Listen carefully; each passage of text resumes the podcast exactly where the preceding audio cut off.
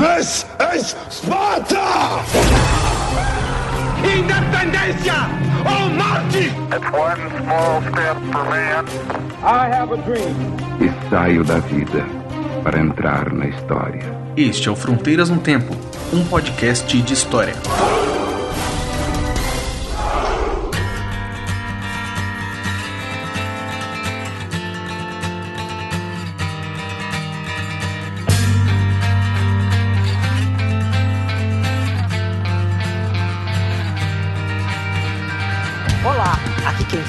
CA.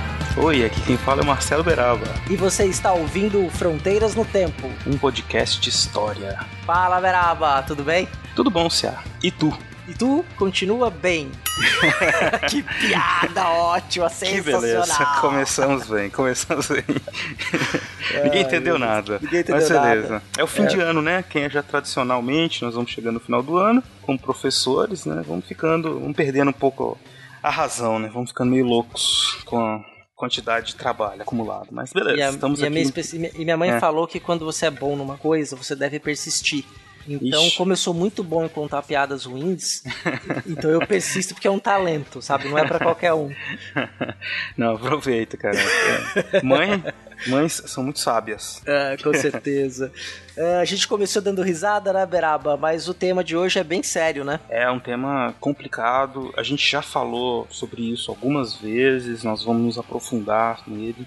Que é por conta não só do tema em si, mas porque as pessoas falam muito sobre ele.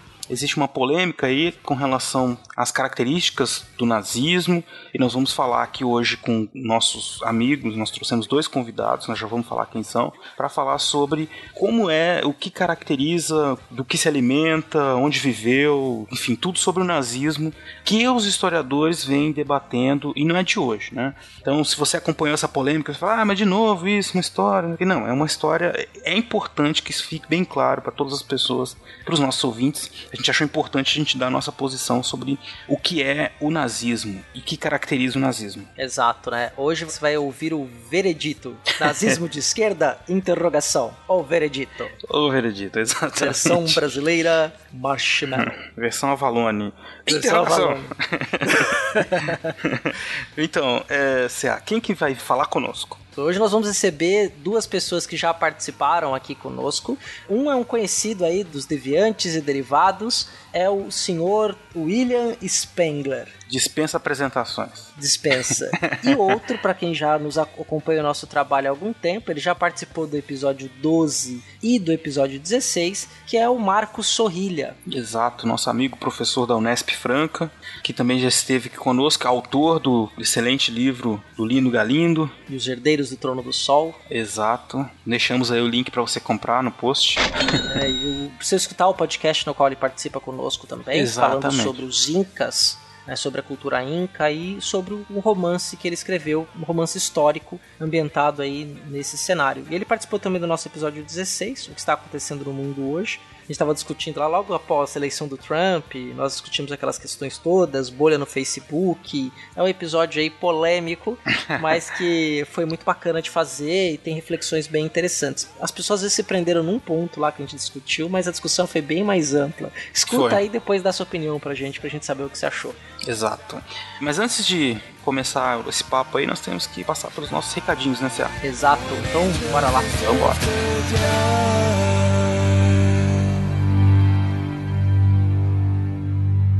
Oi, eu sou o editor. E se você não quer ouvir os recados do último episódio, pule para 15 minutos e 40 segundos.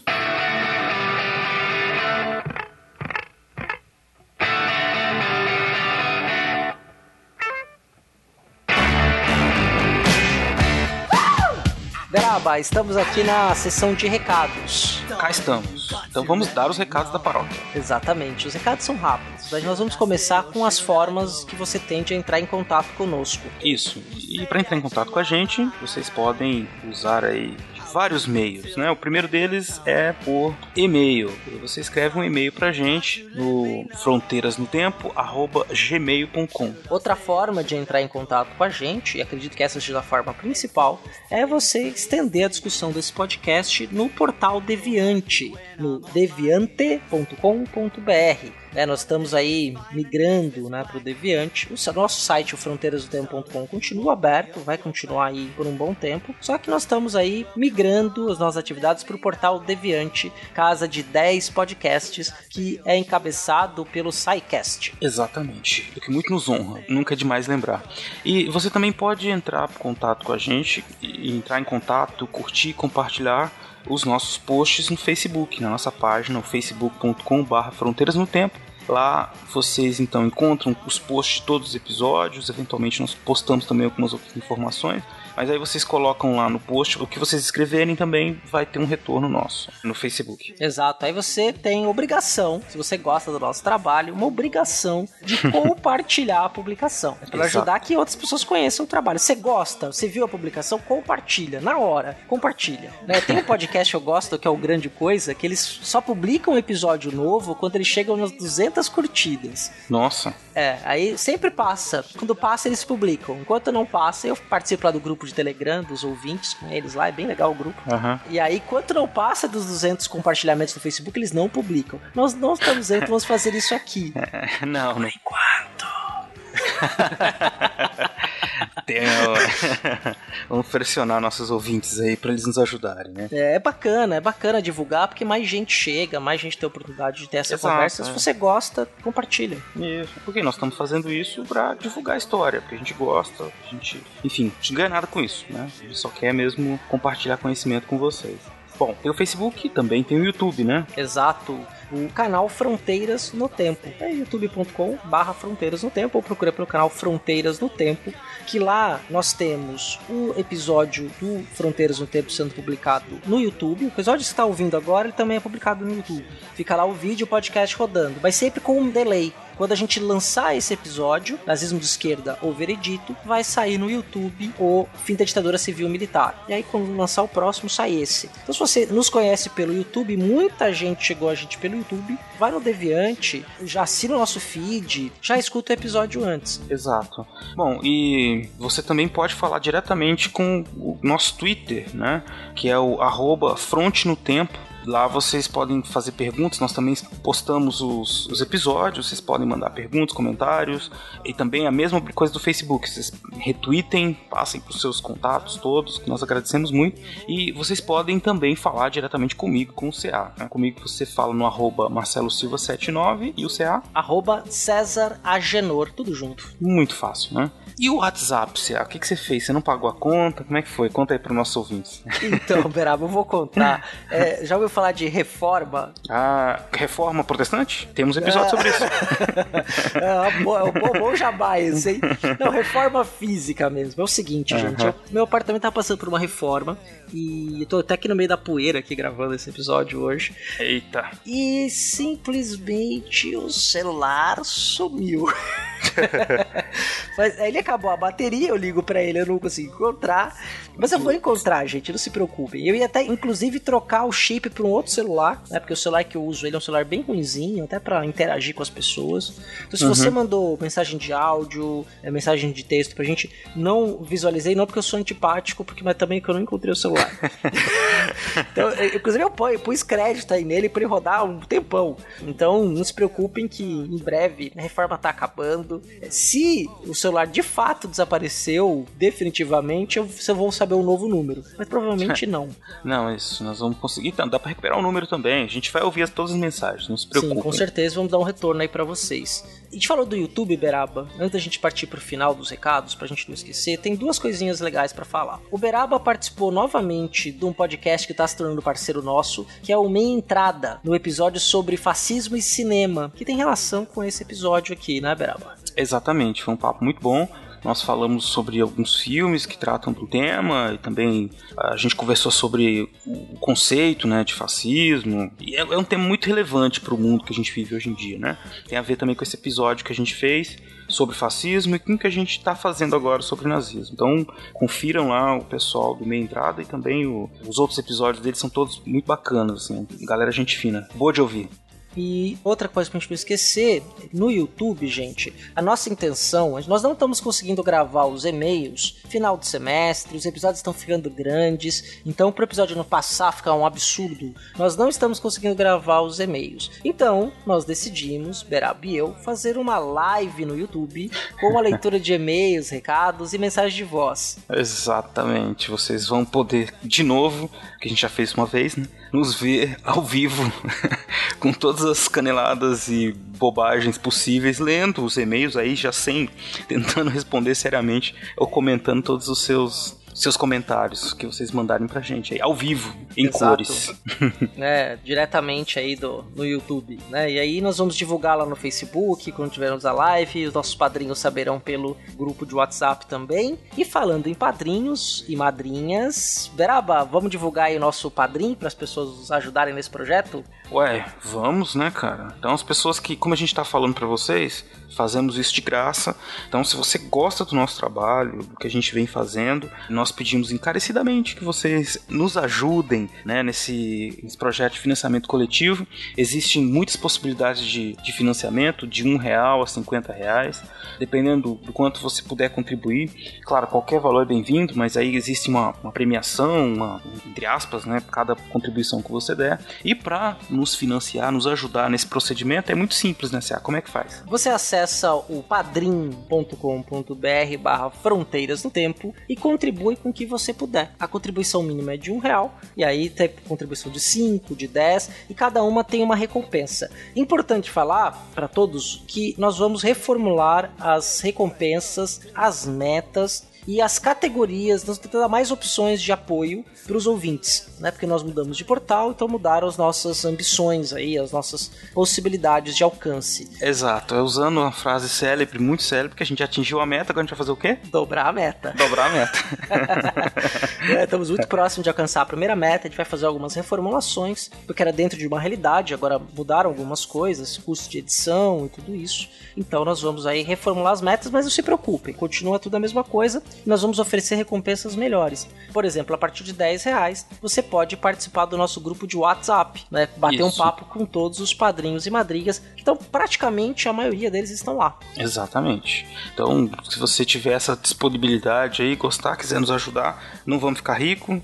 Não espero que o imposto de renda também não venha encher nosso saco, né? Nunca por causa disso, porque é um dinheirinho só para ajudar a gente nos custos aqui da nossa produção, tá bom? E pra gente poder oferecer mais produtos para vocês. À medida que a gente aumenta as metas, a gente consegue mais possibilidades de oferecer mais produtos, como a gente fez no caso, por exemplo, com historicidade, que agora nós estamos lançando a cada 15 dias, graças ao apoio de vocês, né? Mais esse episódio, né? Que é o, o historicidade. O Fronteiras no Tempo e o Historicidade agora então, são os nossos dois produtos e nós temos certeza que vai aumentar nossos padrinhos, nós vamos conseguir fazer mais coisas para vocês, né? Tô falando muito dos padrinhos, padrinhos, mas vamos falar quem são então nossos padrinhos, né, CA? Exatamente. Primeira coisa, nós estamos com um novo padrinho. Ele pediu para não ser identificado, também não, não falou que não tem disponibilidade de participar é, do grupo de WhatsApp, porque ele vive viajando.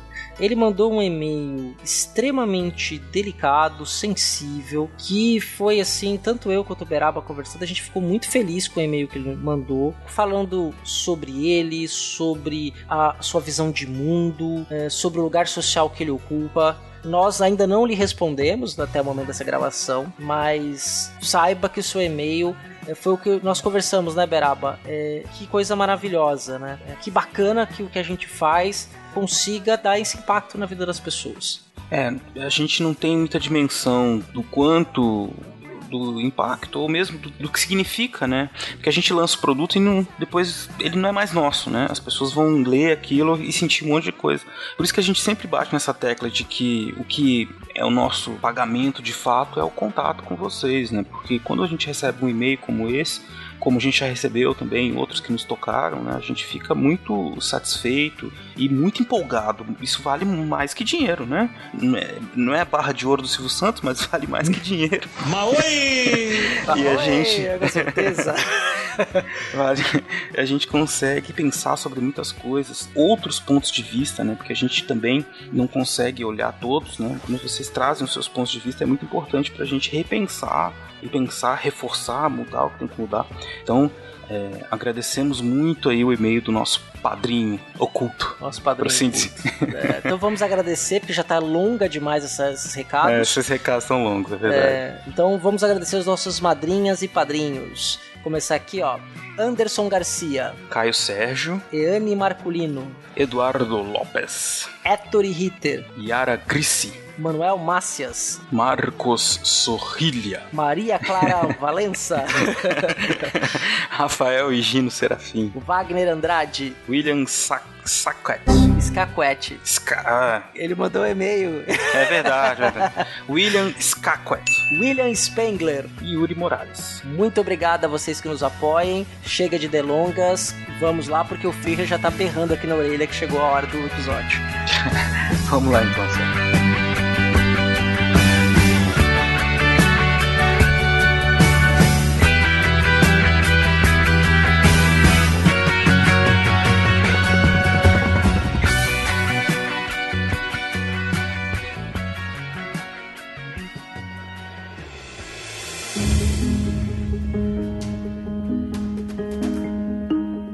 As formas e os meios de comunicação contemporâneos permitem que um número variado de pessoas possam consumir e produzir conteúdos de forma ágil e praticamente em escala industrial.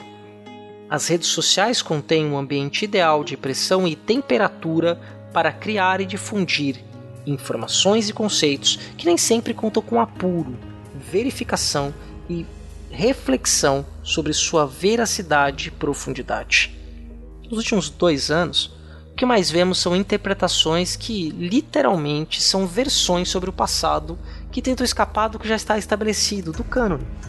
Mas não de uma forma crítica realizada à luz de novos estudos da investigação sistemática em acervos documentais.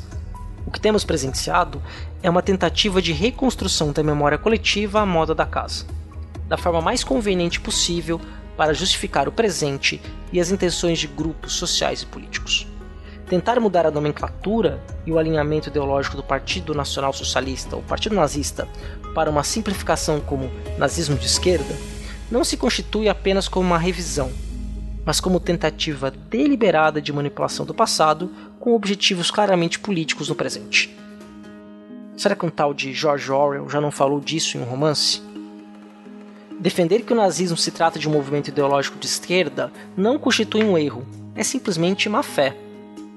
Como já esclarecemos em muitas ocasiões, os conteúdos apresentados pelo Fronteiras no Tempo não são baseados no eu acho, no eu acredito e no tenho fé, mas são frutos de anos de dedicação do estudo da história de forma profissional, tanto pela dupla que encabeça o programa, como pelos convidados que já participaram da atração. Nesse episódio, vamos tratar de conceitos históricos que hoje estão sendo desvirtuados na virtualidade ao bel prazer de grupos políticos. No mundo atual, o desrespeito aos direitos humanos e às diferenças, a descrença na razão e o crescimento da xenofobia nos levam a indagar se a barbárie nazista já foi esquecida. Tal indagação nos faz relembrar uma frase do dramaturgo alemão Bertolt Brecht. E agora que vocês viram no que a coisa deu, jamais esqueçam como foi que tudo começou. Esse é o nosso ponto de partida.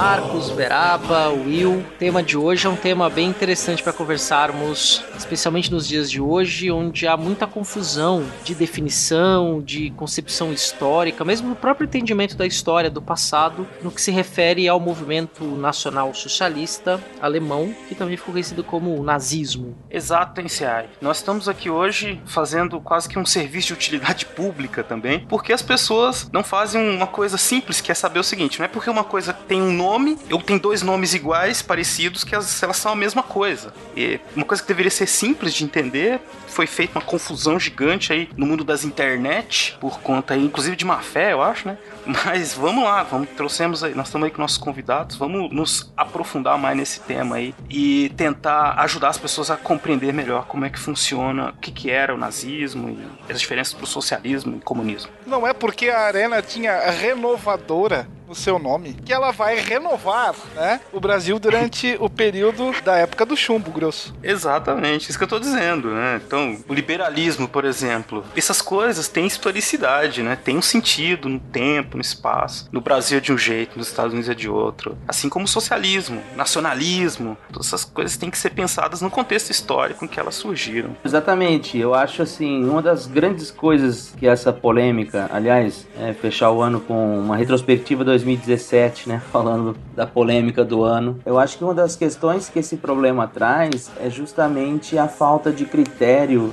né, numa questão extremamente básica que a, quem trabalha com a história, e não sendo arrogante com isso, né, que é uma questão meio de, de métier mesmo, assim, que é a questão da anacronia, né, do anacronismo. Você achar que um conceito consagrou como sendo de esquerda, ele sempre foi assim, né? Por exemplo, a ideia de socialismo como se, se ele fosse algo historicamente oriundo das esquerdas, né? É, e eu acho que a grande confusão vem justamente aí dessa análise rasa do termo, como vocês já, já colocaram, né? No exemplo da, da própria Arena. E como as coisas podem mudar, um mesmo partido ou uma determinada ideologia, ela pode mudar com o tempo. Então a gente não pode tentar entender as coisas desprendidas do seu lugar no tempo e trazê-las para o momento atual e achar que elas vão ter o mesmo significado. Né? Sempre costumo dizer para os meus alunos, quando dou aula de história dos Estados Unidos, e lembrá-los, por exemplo, que o Abraham Lincoln era republicano. Né? E aí eu costumo brincar com eles, tá vendo? Vocês já foram simpáticos de um republicano, porque a construção do partido, a construção das ideias, ela vai se formando à medida que novas demandas, né, impostas pela sociedade, pela cultura, pela política e pelo próprio tempo vão também se alterando. Então, apesar de aparecer uma pergunta esdrúxula, eu não acho a dúvida tão, tão esdrúxula assim a partir do momento em que ela nos obriga a pensar sobre isso. Né? E aí eu acho que, pelo menos, se ela tem um quê de má fé, pelo menos o resultado dela a gente tenta transformar em algo positivo, como no podcast hoje. É, eu acho que essa pergunta surge nesse contexto de embates políticos, em que as pessoas tentam desqualificar o outro. E, claramente, ninguém quer ser chamado de nazista, né? Então, você dizer que o outro é fascista, nazista, acaba se tornando isso uma forma de, de desqualificar o discurso do outro, de colocar o outro numa posição pior. Né? É a luta do bem contra o mal, em que todo mundo acha que é do bem, né, por assim dizer. Mas é ótimo que surjam essas perguntas, a gente não pode mesmo desprezar. Eu, todo momento que as pessoas me perguntaram sobre isso, tentei explicar, não desqualificar, porque a pessoa não tem obrigação, quer dizer, o ensino de história deveria fornecer algumas ferramentas para ela pensar melhor sobre isso, mas aí a gente entra em outro debate sobre os problemas do ensino de história, né? Mas ela ela vem perguntar é uma dúvida, é, como você mesmo disse, é válida, ok. Tem uma explicação para isso. Não é por uma questão de posicionamento político ideológico que eu vou explicar. Tem um, uma historiografia sobre isso. Tem gente que já pensou e explicou isso muito bem. Então temos que nos, nos pegar a isso, né? Para discutir seriamente o assunto. Na área da história é extremamente complicado fazer esse tipo de rotulação. E aí você marca com ferro e fogo dizendo esse é de esquerda, esse é de direita e ainda mais com pitadas grossas de anacronismo. Isso torna o trabalho bem mais difícil, porque querendo ou não, uma outra época, na maioria das vezes, corresponde a um outro mundo praticamente. Com um pensamento completamente diferente, com uma, uma visão social e política também completamente diferente. Então você não pode simplesmente transpor algo que aconteceu ou que estava em voga há 70, 80 anos atrás para a época de hoje e dizer, ó, tá vendo? Isso aqui é esquerda, isso aqui é direita. Eu acho rotulação extremamente perigoso. Daí talvez até utilizando a má fé que o Beraba mencionou. É, exatamente. Aí eu, eu vale tudo da disputa política, né? Mas é isso. E as pessoas tão, ficam meio perdidas, porque de fato o nome do partido nazista era um partido nacional socialista dos trabalhadores alemães, né? Então, elas partem aí dessa coisa que é básica, que deveria dizer, é, pra gente parece meio óbvio, mas enfim, tem uma explicação. Vamos tentar explicar aí o que, que significa isso, né? E eles vestem vermelho, né? Só a bandeira. a bandeira era vermelha e branca, exatamente, com a suástica no fundo, né? No centro, na é. verdade, não no fundo, no centro, que era um símbolo apropriado também de uma outra cultura, foi trazido, né, e colocado como um símbolo de glória, a, a rememoração da mitologia nórdica, assim como os românticos do século XIX vão fazer, né? Esse movimento, ele é antes de tudo um movimento nacionalista. Nós vamos explicar melhor aí, destrinchar um pouquinho mais o movimento nacional socialista, no caso do alemão, austro-alemão, ele é muito específico, ele é diferente dos outros. Inclusive, vocês estavam falando, eu estava justamente lembrando da minha aula de ontem, que eu trabalhei um texto sobre história dos conceitos do Koselleck, historiador alemão, que vai trabalhar justamente essas questões. Até quando ele fala que um conceito, muitas vezes, tem um uso único na história. É porque quando vai passando o tempo e com as mudanças na língua, as mudanças de conceituação, de teorização em cima de uma ideia, o conceito se transforma em outra coisa. Ele dá o exemplo do conceito de economia, né, por exemplo, que até mais ou menos meados do século XVIII, economia não tinha o mesmo sentido que tem pra gente. Economia era a relação à economia da casa, economia doméstica, vamos dizer assim. Cuidado da própria casa. Depois da segunda metade do século XVIII é que ele vai ganhar um sentido que vai ser de uma economia do território, uma economia do Estado. Que é aí que vai ampliar e envolver todos os indivíduos dentro dele. A mesma coisa com a ideia do socialismo. O socialismo o termo nem foi cunhado pelo Karl Marx, né? ele é anterior, haviam outras formas. Você pega, por exemplo, o movimento na Inglaterra, o Owenismo, que era uma espécie de socialismo, era o chamado socialismo utópico, né? que era algo de tentar equilibrar os trabalhadores dentro da ordem capitalista. Não era uma ruptura. A ideia da ruptura socialista dos trabalhadores com o mundo capitalista só a partir do Marx. Mas essa ideia de não ruptura permanece na Alemanha. É, e aí uma disputa para ver quem tem o socialismo verdadeiro, né? Exato. E aí, a gente tem que pensar então nos significados dessas palavras. Né? A gente já tá falando um pouco sobre isso, né? Então, o nacional-socialismo, isso remete a uma origem histórica, né, desses dois termos que na Alemanha, no contexto alemão, ajudaram a impulsionar depois da Primeira Guerra, né, o surgimento do partido. Então existem origens né, ideológicas assim do que formou ali o partido nazista, né, que é a maneira como a gente juntou as duas palavras, o nacionalsocialismo alemão. A Alemanha ela tem uma formação muito tardia, né, a partir de 1870, fundada ali pelo Bismarck, em 1871, né, e isso é um estado baseado nos princípios expansionistas, militaristas, né, típicos ali do, daquele momento do imperialismo, e aí tem algumas bases também já antigas, antissemitas, e ligadas muito assim, a um pan-germanismo, né, uma, um conceito, uma ideia de uma, uma grande Alemanha que vai surgindo ali a partir da segunda metade do século XIX. Você joga com as palavras também. A gente vive ali a efervescência do movimento russo, aonde, pelo menos em teoria, seria a grande primavera dos trabalhadores. Então, você vincula o socialismo aqui, até antes do, do movimento acontecer, aos trabalhadores, à massa, aos oprimidos, já que a gente está vindo aí de uma segunda revolução industrial, a, a, verdadeira locomotiva europeia nessa época era a então Alemanha, recém-unificada. Então você procura atrair para si essa grande massa. Então você joga a palavra assim: eu vou utilizar socialista para eu arrebanhar alguns interessados quem são esses interessados? Trabalhadores, sim. Claro que a gente vai ver que de socialista ela vai ter muito pouco depois. Mas vale esse uh, jogar para a torcida. E da mesma forma, achei interessante também, anterior a Marx, se costuma confundir ainda hoje nazismo com o seu maior expoente, o Adolf Hitler, né? Nazismo é anterior a ele. Ele vai dar um plus, sim, ele vai ser talvez o seu principal porta-voz, mas essas ideias são latentes na Europa 20 anos anteriores a ele aparecer, daí ele se infiltrar no partido. Então, não é uma criação, não abriu um buraco no centro da sala e surgiu uma besta fera ali vociferando. besta fera. É. O anticristo. É, não é bem assim, né? Seria muito fácil isso, né? E aí a gente volta pro maniqueísmo do bom e do mal. É. O preto e o branco, e não existe isso. É, são muitas tons de cinza no meio aí, né? 50 tons de cinza. Não, nem tanto. É, ou talvez uma cor que apareça aí é um dourado reluzente, estilo C3PO, sabe? De uma tal de Maria.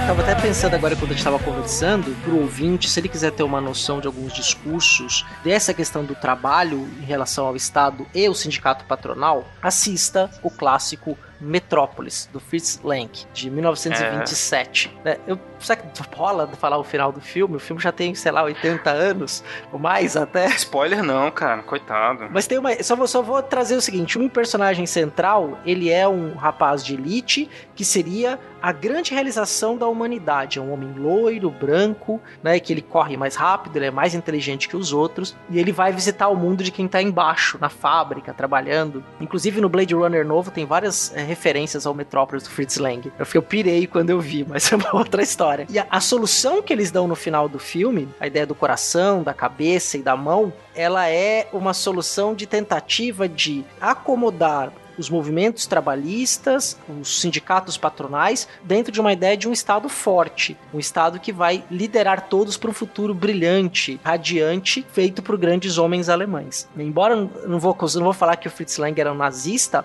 longe disso, mas esta ideia de uma Alemanha grande, do pan-germanismo, de uma ideia de uma raça, do espaço vital, de uma autoridade, tudo isso que vai estar muito presente no discurso nazista é também um discurso que permeava o discurso político alemão, especialmente a gente pode chamar das direitas republicanas alemãs, desde o final do século XIX e durante praticamente as primeiras décadas do século XX. Eu queria pontuar algumas coisas que o William disse e eu acho que são bastante importantes. Na verdade, são três coisas. Uma é essa centralidade do trabalhador na política, né? Então a gente vai perceber assim como a questão das massas vão ganhando cada vez mais importância na perspectiva da participação política e o trabalhador é esse elemento novo, né? E suas formas de organização, né? os sindicatos, né? Que grita alto já, né? Que se faz presente, que, que se mostra para o mundo. E você vai perceber então que isso vai ser uma característica de todos os governos preocupados nesse momento em atender essas demandas, né? Que estão sendo gritadas. Então se você for pegar desde o New Deal ao próprio nazismo nazismo, aos populismos, né? Apesar de não gostar da palavra, na América. Latina. Pois é, a questão do trabalho ela é central, né? Então, alguém que fala para os trabalhadores ou pelos trabalhadores, ela é central. Essa é uma primeira coisa que eu acho que, que você pontuou e que está bastante pertinente. As outras duas coisas é a gente pensar que o nazismo não é algo que surge do nada, né? Ele é um fenômeno social, né? E aí existe a participação popular que vai aderindo às ideias e vai vendo algumas coisas negativas que ele prega como mal necessário. Um efeito colateral leve, né?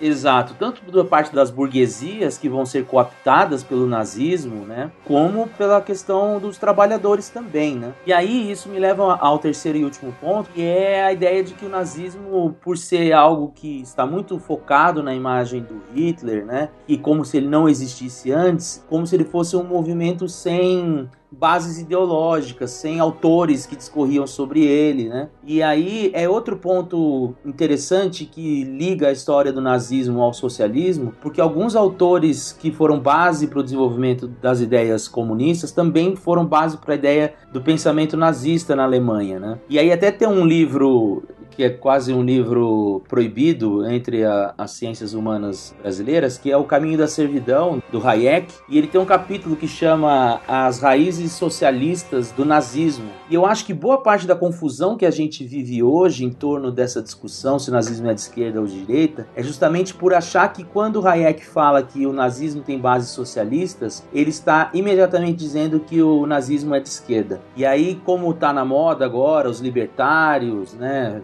muito de Hayek, Mises, escola austríaca, me parece também que existe essa confusão. Se você for pegar o, o texto do Hayek, não é isso que ele está falando, ele está falando justamente de uma perspectiva, ele escreve texto na década de 40, se não me engano, justamente de que o socialismo era disputado. Né? A ideia de socialismo era disputado e que existiam autores que começam a, a discutir o socialismo dentro de uma perspectiva de luta de classes e que assim continuam, e outros que vão achar que não, que a solução é a superação da luta de classes. Então eu acho assim que é importante gente descaracterizar o, o, nazismo como algo que era anti-intelectual, né? Que visava a destruição plena e completa da modernidade, quando eu acho que não é bem assim. Perfeito, Marcos. Perfeita essa tua colocação que fecha muito bem o que a gente estava dizendo, né? Para que nosso ouvinte tenha claro. Para tentar fazer uma síntese aqui, né? De que o que nós estamos dizendo para você é porque você entenda que o fato de ter socialista no nome do Partido Nacional, Socialistas Trabalhadores Alemães, ou mesmo, né? Não significa que o partido nazista, especialmente o partido nazista comandado por Hitler, tivesse uma identidade ou uma ideologia política que fosse de esquerda.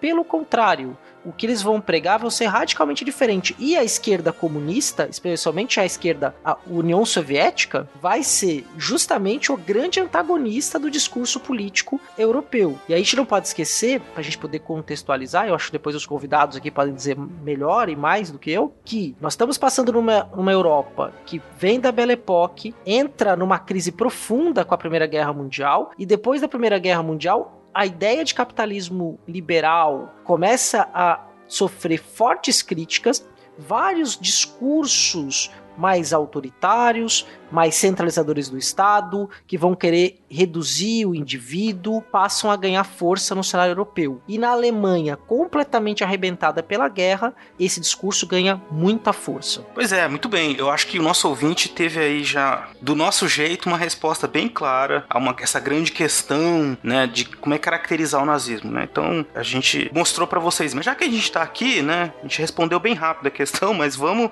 vamos aproveitar e falar pro ouvinte aqui bastante sobre como surgiu, como cresceu o nazismo na Alemanha, algumas características, né? Eu acho que vale a pena. E aí a gente começa nisso que o CA falou, né? Acabou de dizer que é o, o processo que chega na Primeira Guerra e o final da Primeira Guerra, né? E todas as crises que isso trouxe para a Alemanha, crise econômica, né? Que é uma coisa que devastou. Você imagina um, um país nacionalista, que o nacionalismo foi tão fomentado, né? Por tanto tempo, é, com grande crescimento bélico e crescimento industrial tal na Alemanha.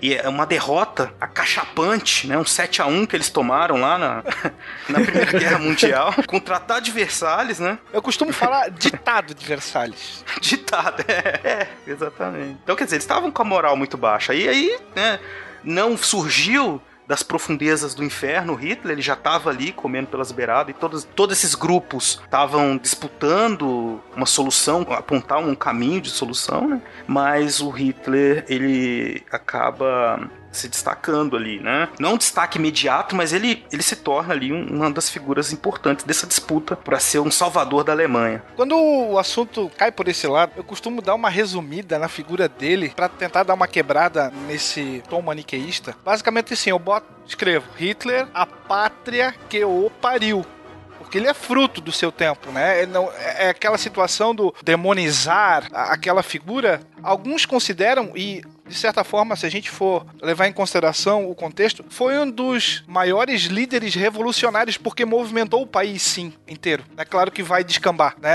Em quintas, sextas, sétimas intenções, mas assim, não é essa figura demoníaca, não é um cérebro superior. Vamos pegar a ideia, né? Não é o cérebro superior que comanda a todos, não. Isso aí não funciona hoje, não funcionava há 70, 80 anos atrás e não vai funcionar. Essa ideia de um sustentáculo, um único baluarte, você tem que ter apoio. Para esse cara chegar onde chegou, ele, ele, teve que ser amado, ele teve que ser respeitado e teve que ser obedecido. É, a gente precisa fazer a contextualização da Alemanha dessa época pré-ascensão para que esse encadeamento possa ficar de uma forma talvez até mais simples para depois chegar num holocausto, numa perseguição, nos campos de concentração. É, eu acho bem bacana a proposta da, da Denise Hollenberg e da Samantha Quadrativis naquela coleção que elas têm sobre a construção social dos regimes autoritários. E aí tem um volume sobre a Europa, um volume sobre a Ásia e um volume sobre a América. E o disclaimer do livro é justamente esse: a gente não pode pensar a relação Estado versus sociedade. Né? A relação se dá por meio de uma construção social, né?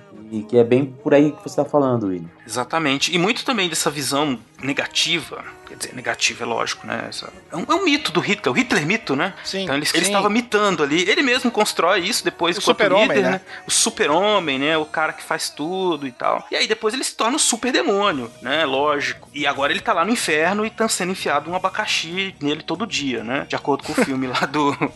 um filme desses que eu vi aí, não sei aonde, não lembro qual. Mas enfim, isso tudo faz parte desse processo. Isso acontece com muitos desses líderes, né? E, e vamos deixar claro que a gente não tá, né, fazendo um ativismo total que com o Hitler dizendo que não, que ele é bonzinho. Não, não é nada disso, gente. Não, não é isso, por favor. Não, eu acho que pelo contrário. A ideia é justamente falar assim que os aspectos negativos dele foram chancelados, né? Foram é, dialogando com expectativas que a sociedade possuía, mas isso não quer dizer que ele, ele era bonzinho, né? Pelo contrário. É.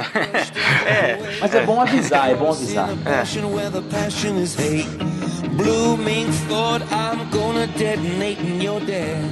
É muito fácil você tentar justificar algo, as atrocidades que foram cometidas, para algo meio sobrenatural, dizer assim. Quando é. na verdade é a humanidade falhando. Então eu jogo isso para um campo quase espectral. Ah, não, mas ele era um enviado do, do sei lá, do capiroto. Do mundo, né? Do mundo negro, alguma coisa assim. Fica fácil falar isso. Quando na verdade a sociedade falha. Exato, cara. A gente não gosta muito dessa imagem que a gente vê no espelho, né? A mesma coisa para os regimes militares, para os regimes autoritários, para os fenômenos eleitorais de cunho autoritário. É a mesma coisa. Eles não são pessoas que se constroem sozinhos. É, exatamente. Assim como esses malucos de hoje em dia que falam esquerda ou direita, só encontram vamos dizer assim, sucesso, porque você tem outros que dão razão e que espalham essa ideia, mesmo sem fazer um estudo prévio ou sem pelo menos saber do que se trata. Aí você se torna um legítimo papagaio de pirata. Você vai repetindo e às vezes, ah, não.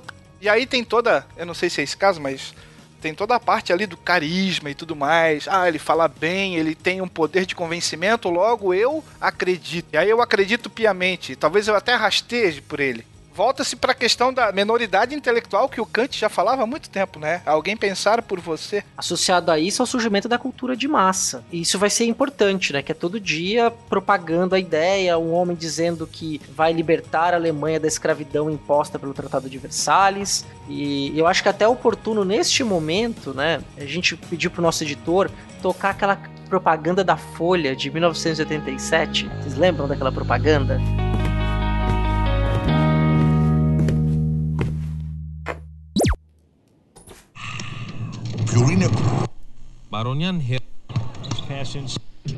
Este homem pegou uma nação destruída, recuperou sua economia e devolveu o orgulho ao seu povo. Em seus quatro primeiros anos de governo, o número de desempregados caiu de 6 milhões para 900 mil pessoas.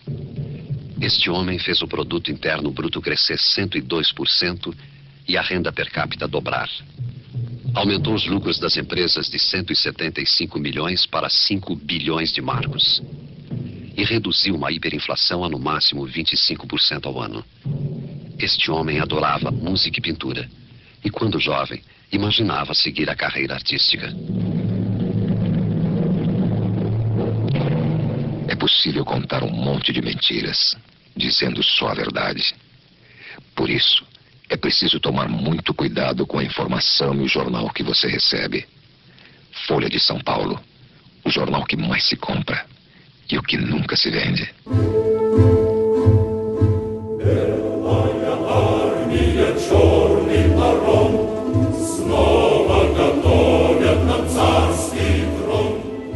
William mais uma vez tocou num ponto que queria acrescentar, essa, essa perspectiva do carisma, né? Porque muitas vezes a gente associa a ideia do carisma com a ideia do engraçado, né? Ou do cara que.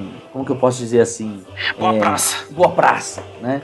Simpático. O carisma, e o carisma, e o carisma não é isso, né? O carisma é aquela pessoa que você confia sem mesmo conhecer, né? Aquela pessoa que te cativa, né? Sem mesmo você conhecer. E aí, nessa perspectiva, nos momentos de crise, nos momentos de insegurança, a imagem do sujeito que representa força, né? o cara, o camarada que representa tem um discurso que é, ele faz o que tem que ser feito, né? Só Muitas... Salvador da Pátria. Salvador da Pátria. Mas assim, numa perspectiva do cara que tem força. Por isso que às vezes eu acho que quando a gente vai tentar. O fenômeno Trump, né? Quanto mais você falava que ele era perigoso, quanto mais você falava que ele era um cara que ia fazer isso, que ia expulsar é, os imigrantes, você ia empoderando ele. Porque, ainda que seja para questões que são vistas como negativas, você dava a ele poder, que ele era um cara capaz de fazer isso. Então, em momentos de crise, como era o quadro ali do Entre Guerras, pra, principalmente para a Alemanha, uma figura dessa que vai aparecendo como alguém que é capaz de reverter aquela situação a qualquer preço, né? É, e não custa a gente também lembrar o ouvinte que, que a gente fala de crise, era uma crise econômica horrorosa, né? Uma inflação escorchante gigantesca, né? Com os salários aumentando todos os dias, mesmo assim o poder de compra dos trabalhadores diminuindo. Não me lembro bem a relação, mas era um dólar para cada 7 milhões de marcos, uma coisa assim. Então as pessoas 1900 e 1913, um hum. dólar valia 4 marcos. 1932, um dólar valia 4,2 mais ou menos trilhões. Você consegue visualizar o um, que, que é um trilhão, 4 trilhões? São quatro. É o número 4 seguido por 12 números zeros. É muita coisa, hein? Um dólar. Um parece, dólar. Parece um o dólar. Cruzeiro. Parece o Cruzado, isso aí, não é? é isso, isso pro nosso ouvinte. é verdade. Pro nosso ouvinte que já passou da casa dos 30, vai lembrar bem quando a gente cortava vários zeros aqui no Brasil, né? Sempre tinha essa coisa. Corta o zero, isso aí. Corta três zeros. Ah, você ficava com aquela nota cortada lá. Um carimbinho. Um carimbo, é, verdade. A nota tava escrito 500, mas ela valia 100, né? Aquela coisa é, muito louca. E eu acredito que na Alemanha, até a cena clássica né, da lista de Schindler, né? Que é o pessoal carregando dinheiro no carrinho de mão, né? Bem clássico a situação econômica. Imagina se você na situação econômica, você não tem produto nenhum nos mercados, né? Não tem, o seu salário não vale nada, você trabalha e passa fome. para comprar um pão, você precisa de carro de notas, né? E a situação que parecia que ia melhorar foi piorando depois, né? ainda mais que em 29, quando entra, chega a crise. Né? Exato, e o pior, quem estava sendo culpado por isso? A República. Sim, essa classe ah, então, política republicana. Exato, então eles eram os vendidos que tinham feito a Alemanha perder a guerra, né? Então, esse grupo que tinha assumido depois da queda do Império, né? Era a todo momento taxado dos derrotados que estavam levando a Alemanha para o buraco, né? Então, as propostas mais centralizadoras, autoritárias, elas iam ganhando espaço. O terreno era muito fértil para uma revolução. Não só na Alemanha, né? em muitos lugares da Europa, pós Primeira Guerra. E os partidos comunistas estavam ali se organizando, se aproximando dos sindicatos. Assim como os comunistas estavam se organizando, os grupos que combatiam esses movimentos também ganhavam força e popularidade. Né? É, porque essa é uma questão importante, porque não só o nazismo ganhava força eleitoral, como o próprio comunismo ganhava força eleitoral dentro da Alemanha, né? Exatamente. Você tem a grande ameaça comunista, né? E você tem a grande hiperinflação. Olha só, dois vilões com a qual nós temos que lutar. Então, a República de Weimar, ela já vai nascer morta já. E aí é claro que você vai ter um pipocar de movimentos e até tentativas de golpe, coisa constante. A gente tem o, o put da cervejaria ali, que foi um movimento de beberrões, praticamente isso, né? É. Isso em 23, certo? Uhum. Então, se a gente pegar ali, logo no, no, início da República de Weimar, então você vai ter um monte de gente que vai bradar contra. É claro que você não quer aquilo ali, né? Então, se fala da carta, a Constituição de Weimar, que queria substituir as decisões do Kaiser. Né? O Kaiser lembra a Alemanha forte. E o que, que é a República? A República é um movimento de fracos. E logo depois uhum. você tem. Ela vai a nocaute, sim, a partir da crise de 29. Então, era tudo que esses movimentos de questionamento queriam. Exatamente. Uma questão que vai ser importante do, que a gente está falando, né, esse discurso do combate, e até uma curiosidade, esses combates não eram só na arena política, não. O pessoal saiu na porrada mesmo na rua. Os comunistas contra os socialistas, porque assim, tava todo mundo uniformizado vários lugares do mundo, né? E as pessoas se uniformizavam e iam pro conflito. Então você criava identidade. Assistam a onda, gente. A, identidade também forjada pela vestimenta né, daquele agrupamento político, é como briga de torcida, né? Que a pessoa ali, o cara é motoboy, o cara é professor, é corintiano, e o outro também é professor e é corintiano. Os caras seriam brothers de outra situação, mas no meio da torcida organizada eles se socam até a morte, né? Então você tem essas relações também desse clima. Que você usou corintianos como exemplo, cara? Oi? Por quê? Porque, né? você, usou, porque você usou corintianos como exemplo. Porque nós temos um, um, Você- corintiano, um professor corintiano e um palmeirense nesse podcast hoje. É um ato falho isso aí, mas beleza. Continuando, desculpe. É. Não, imagina.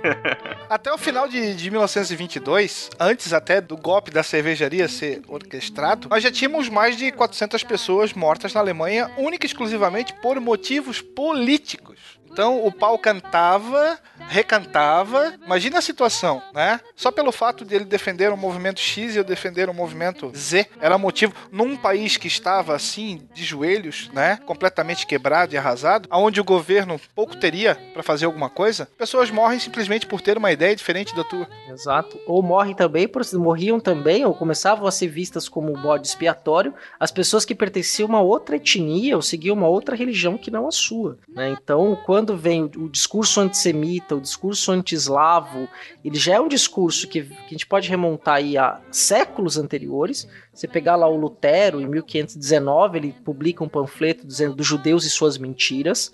Né? obviamente que os luteranos hoje nem consideram mais esse texto, mas esse texto foi reeditado depois nos anos 30 pelo Goebbels, e desde os anos 20 havia uma construção também da ideia de que, olha lá, tá vendo aquele banqueiro judeu? Como se todo judeu fosse rico, né? Então, Se tivesse um banqueiro, ah, ele é culpado da nossa miséria, ele está expropriando, ele está levando nosso dinheiro, ele está explorando a gente. Então, Você cria também um inimigo em comum. Mas antes, né, o Will até mencionou aí a, o golpe da cervejaria, eu acho que é bom a gente tocar nesse ponto para o nosso ouvinte saber do que a gente está falando. Aqui a gente já tem então a, a presença do Dodô Hitler, que agora já começa a ser uma figura de destaque no Partido Nacional Trabalhista Alemão. Então, a gente comentou uma situação que na qual proliferam vários incomodados com aquilo. A possibilidade de você pensar num golpe, ela é extremamente válida. Então, por que não tirar esse pensar e fazer algo prático? Então se orquestra em Munique um movimento na qual se pretendia depor a República derrotada de Weimar, já nessa ideia de vamos tornar a Alemanha grande novamente. Só que acreditando que esse movimento fosse ter eco em mais apoiadores, especialmente a classe média, então você vai para a rua a partir da cervejaria de Munique, mas ele acaba malogrando. Então, pouco tempo depois, ele naufraga e os principais líderes vão ser levados a julgamento. Só que eles pegam penas bem brandas né? Se a gente fosse verificar, seria um crime de traição à própria pátria, a grosso modo. Mas eles são condenados apenas de alguns meses e vai ser inclusive durante esse período na prisão que nós vamos ter a confecção da Bíblia, da grande Bíblia do nazismo que foi o Minha Luta, que na verdade não foi escrito pelo Dodô, né? Parece que ele não escrevia muito bem, mas ele foi ditado, ou pelo menos as ideias foram lançadas, e aí você vai escrevendo essas linhas gerais. Inclusive, no próprio livro ele diz que havia aprendido muito com o movimento comunista, mas que não concordava com a sua doutrina. Então, as ferramentas são boas, mas são usadas para algo que eu não concordo, dando uma simplificada na situação. E é justamente esse trecho, né, que as pessoas usam para falar que o nazismo era de esquerda, não é? E ele vai se apresentar como uma terceira via, né? Ele não vai se apresentar como esquerda e nem como direita. Sim. Tanto é que ele vai criticar pontos da direita e vai criticar pontos da esquerda. E ele vai se apresentar como o novo caminho, novamente como a salvação da lavoura, o salvador da pátria. O Sassamutema da Alemanha. Sassamutema alemão com bigode menor do que o nosso. E aqui que ele começa a ganhar ouvidos atentos em relação a isso. Você vê, 10 anos depois do golpe que não funcionou, você já tem uma máquina muito grande sendo montada. Então você já tem um apoio grande, inclusive no próprio parlamento, que começa a ganhar mais e mais cadeiras. Então você tem um partido no início que era praticamente uma ilha isolada, um partido sem história, e que em menos de 10 anos vai abocanhar a maioria das cadeiras, e aí passa a controlar o jogo político da própria Alemanha ali entre na virada dos anos 20 para os anos 30. E eles tinham, foram acusados e presos pelo golpe, mas os comunistas também estavam sendo perseguidos, né, desmontados, né? Quer dizer, então era um grupo que estava crescendo, mas que enfrentava também uma série de obstáculos por parte do Estado alemão, que via uma ameaça comunista ali e revolucionária também. A gente vai ter a criação do grupo espartaquista, né, da qual a Rosa Luxemburgo vai ser e o Liebknecht vão ser os grandes líderes e que vão acabar sendo assassinados como forma de esmagar o movimento perpetrado pelo próprio governo republicano que ainda não tinha se tornado nazista. Isso é anterior. Então você tem sim a condenação. O, o governo vai tentar se manter e vai tentar se manter com como? Dando porrada também naqueles que o criticavam. Só que aqui a gente tem um grande inimigo, né? Existe um grande vilão da história, que é quem? O movimento comunista. Comunista. Por conta do que aconteceu também na, União, na Rússia, né? Que estava se tornando União Soviética. Isso tinha uma reverberação muito grande na burguesia na europeia, de maneira geral. Então o medo era muito grande. Olha o que fizeram com o Kizar, né? É, exato, é o que fizeram, né? Mataram todo mundo e são. É, pois é. As indústrias foram tomadas, é isso que nós vamos querer para o nosso país. Então você tinha esse grande medo. Exatamente. Né? Por isso que comunista bom é comunista rachado na porrada nessa época. é, eles racham também politicamente. Olha só, são dois movimentos que criticam o governo. Né? Um até vai orquestrar um golpe, o golpe da cervejaria, que vai ter uma consequência menor. E nós temos outros movimentos de caráter comunista, vamos usar comunista mesmo, que é para uhum. ficar bem, uhum. bem vermelho, bem, bem diabólico. né?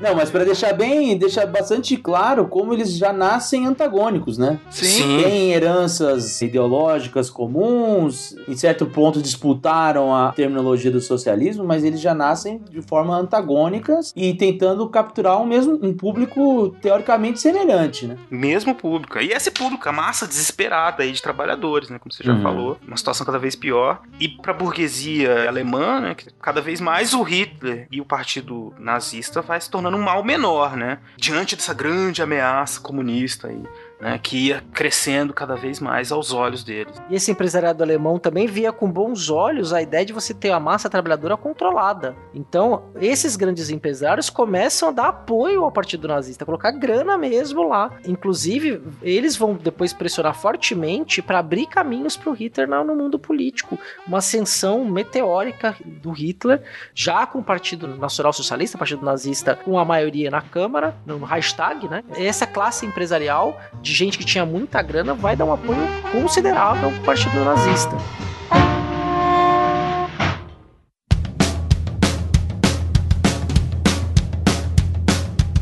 Aliás, essa é uma das diferenças aí primordiais, já que nós estamos falando. Porque uma coisa é a gente ficar falando, reforçando que não era de esquerda, e depois a gente não dá elementos, né? Um dos elementos que vão distinguir os dois é justamente a crítica que o nazismo vai fazer à ideia de luta de classes, né? Que para o marxismo é o grande motor da história, para o nazismo era algo negativo porque atuava contra a comunidade nacional, trazia mais divisões do que promovia a unificação. E aí, nesse momento, né, que você tem o perigo comunista, a, as crises, o cenário dos trabalhadores, alguém que diz que luta de classe é ruim ganha ponto com com a classe que detém os meios de produção, né? Isso não tem dúvida. Muitos até falam que o Partido Nazista começa a ganhar força principalmente através do chamado voto de protesto em relação à, à, situação que a Alemanha estava. Então a gente tem em 28 nas eleições, eles conseguem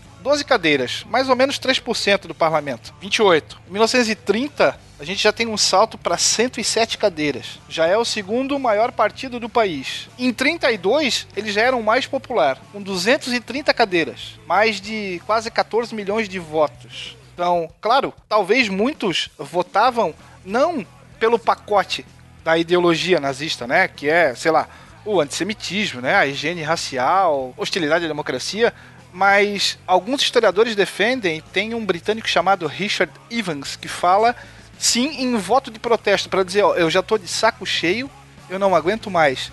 E às vezes um primeiro discurso mais efusivo que fala em esmagar as condições de Versalhes, em tirar o país da lama, você se apega naquilo e, pô, Tiririca tá aí, né, para para mostrar pra gente como é que é. Tem, tem piores que o Tiririca já. Ah, e você associa a defesa da família, da moral e dos bons costumes, das tradições alemãs. Né? Você ainda coloca isso, né? Defender a propriedade privada, defender a família, defender os bons costumes.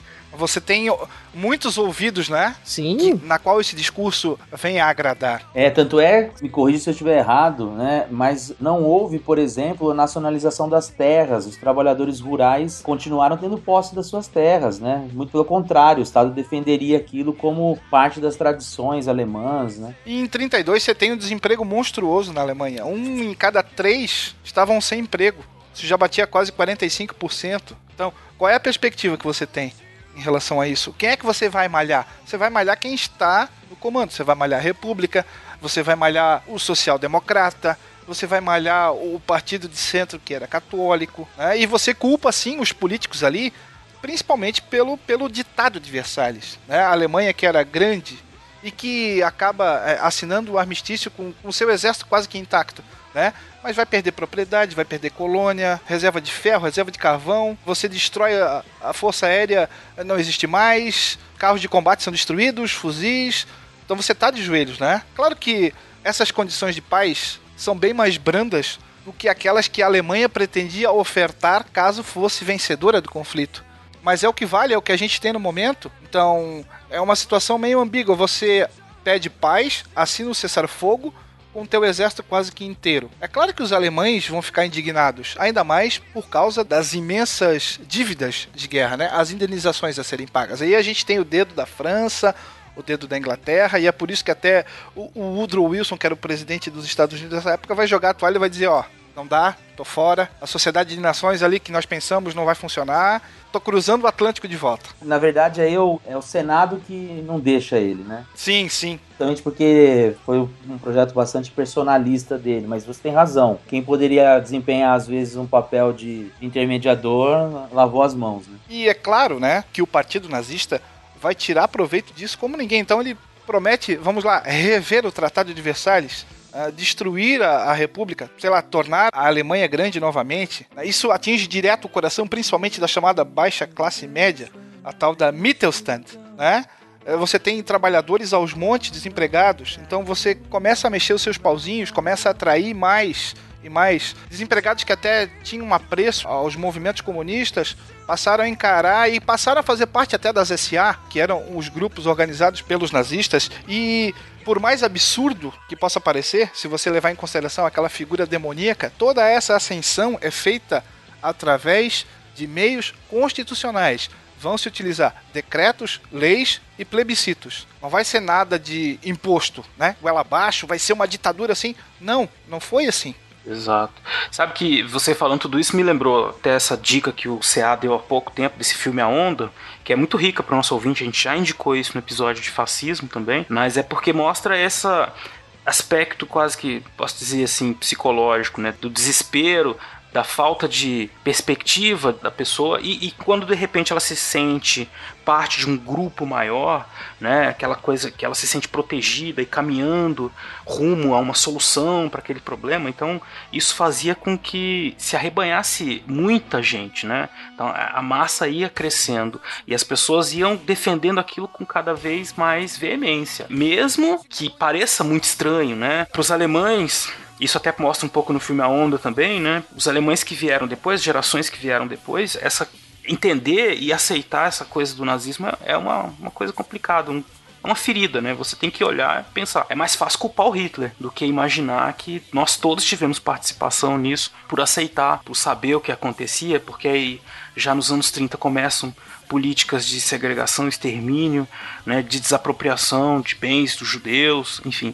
E as pessoas sabiam, isso era é parte do plano para a Alemanha ficar grande de novo, né? Então, é estranho, mas faz parte. É estranho quando a gente olha com os nossos olhos, mas não deve ser estranho se a gente pensar que existe esse contexto todo em que isso vai sendo fomentado e vai aumentando exponencialmente. Basta ver os dados que o Will acabou de dar, né? As pessoas estavam votando num partido e elas não estavam pensando nisso. Olha, nós vamos. Ninguém sabia, ou sabia, mas não estavam se concentrando necessariamente nisso, de que, olha, vamos matar judeu, não vamos apavorar geral mesmo, vamos invadir a Polônia, o negócio. Não. O negócio era assim: transformar a Alemanha num grande país de novo. Isso todo mundo queria. Tava desempregado.